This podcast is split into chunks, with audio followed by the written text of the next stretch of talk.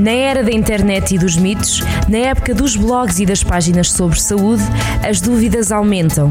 E nós vamos esclarecê-las. Centro de Saúde, na Rádio Jornal do Centro. Sejam bem-vindos a mais um Centro de Saúde. Hoje vamos falar sobre baixas temperaturas e o que podemos fazer para a nossa saúde não se ressentir com o frio. Para isso, contamos com a ajuda da médica Diolinda Cunha, interna na Unidade de Saúde Familiar de Tondela. Bem-vinda, doutora. Como está? Olá. Hoje tenho o prazer de vos vir elucidar sobre as medidas de proteção que são necessárias para as temperaturas baixas. Este é um tema bastante pertinente, dadas as temperaturas extremamente baixas que se têm vindo a sentir em todo o país.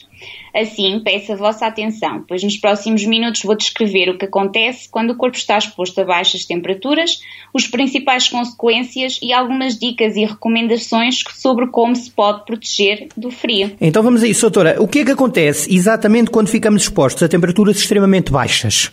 Então, a exposição ao frio inicia diversas reações a nível do corpo, de modo a tentar manter a temperatura interna próxima dos 37 graus. Assim vai ocorrer vasoconstrição, ou seja, os nossos vasos sanguíneos mais periféricos vão contrair e vai fazer com que haja uma diminuição das perdas de calor nas extremidades do corpo. Assim, o sangue vai passar a circular mais nos órgãos que consideramos vitais. Ao mesmo tempo, vai ocorrer também uma reação que é muito conhecida de todos nós, em que começamos a bater e a, a tremer e a bater o dente. Esta reação é provocada pela contração muscular e permite gerar calor, de modo a aumentar a temperatura corporal. E na nossa saúde, que consequências é que pode ter uma exposição elevada ao frio? A exposição ao frio pode causar diferentes danos na saúde. As doenças e ferimentos causados pelo frio ocorrem quando as perdas de calor do corpo vão ultrapassar a capacidade de produzir calor. As lesões produzidas pela ação do frio vão afetar sobretudo as extremidades e as áreas expostas do corpo, como é o caso dos pés, das mãos, da cara e outras, e condicionar o aparecimento em casos extremos de ulceração e gangrena. Para além disso, sem as devidas precauções, também o frio pode causar hipotermia, ou seja, há uma diminuição extrema da temperatura corporal que, no limite, pode mesmo provocar a morte. Doutora, vamos agora então às estratégias. Como é que nos podemos proteger do frio? De modo a evitar uh, estas consequências negativas, devemos tomar então algumas medidas de proteção individual. Em primeiro lugar, sair de casa só se for realmente necessário. Dentro de casa devemos tentar manter as temperaturas entre os 18 e os 21 graus.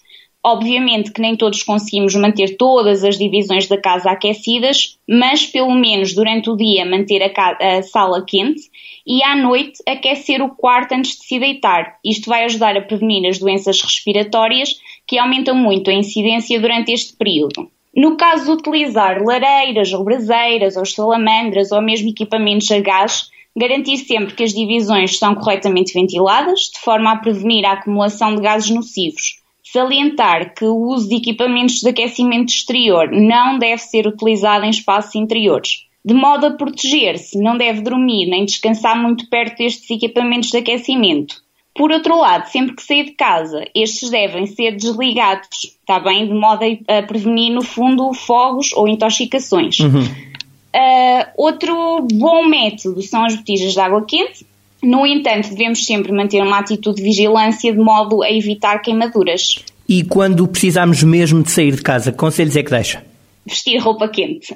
Ou Sobretudo, seja, sim. vestir várias camadas de roupa que fornecem maior proteção contra o frio do que só uma peça muito, muito grossa.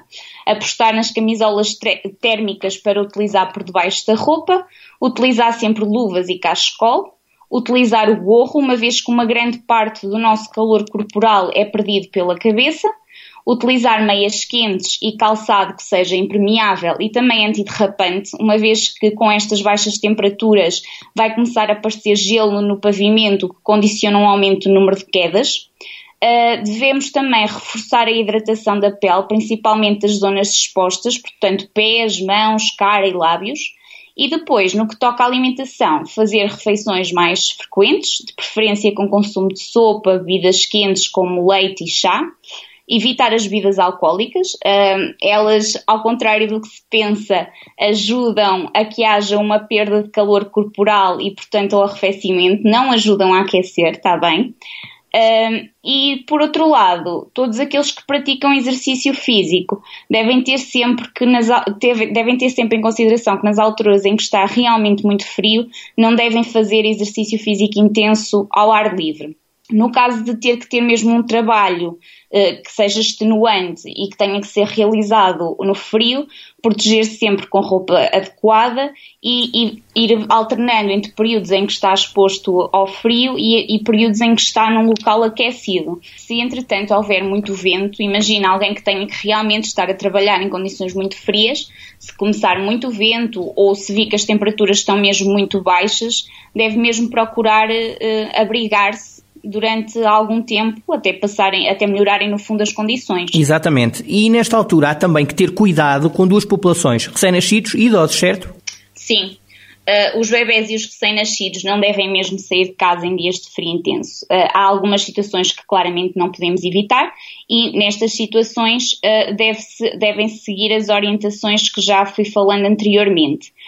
Devemos também assegurar-nos que o, o, transporte do bebê é feito num carrinho que lhe permita movimentar-se, porque a movimentação do bebê em último vai lhe permitir aquecer-se e, por outro lado, evitar transportar as crianças pequenas em porta-bebés tipo mochila, porque muitas vezes as perninhas deles ficam comprimidas e, como eles não as conseguem mexer bem, favorecem o enregelamento. Uh, no caso dos idosos, e uma vez que todos nós devemos ter um familiar ou um amigo mais idoso, é, é, uma população bastante frágil e eles necessitam maioritariamente é do nosso apoio para tomarem as medidas que já foram descritas, porque às vezes não é muito fácil para eles. Exato. E quer deixar mais alguma recomendação, doutora? Acho que com todas estas medidas em, mente devemos aproveitar estes dias para passar mais tempo em casa e fazer algumas atividades que no nosso cotidiano nem sempre temos muito tempo para fazer, porque andamos sempre nas nossas azáfamas, não é?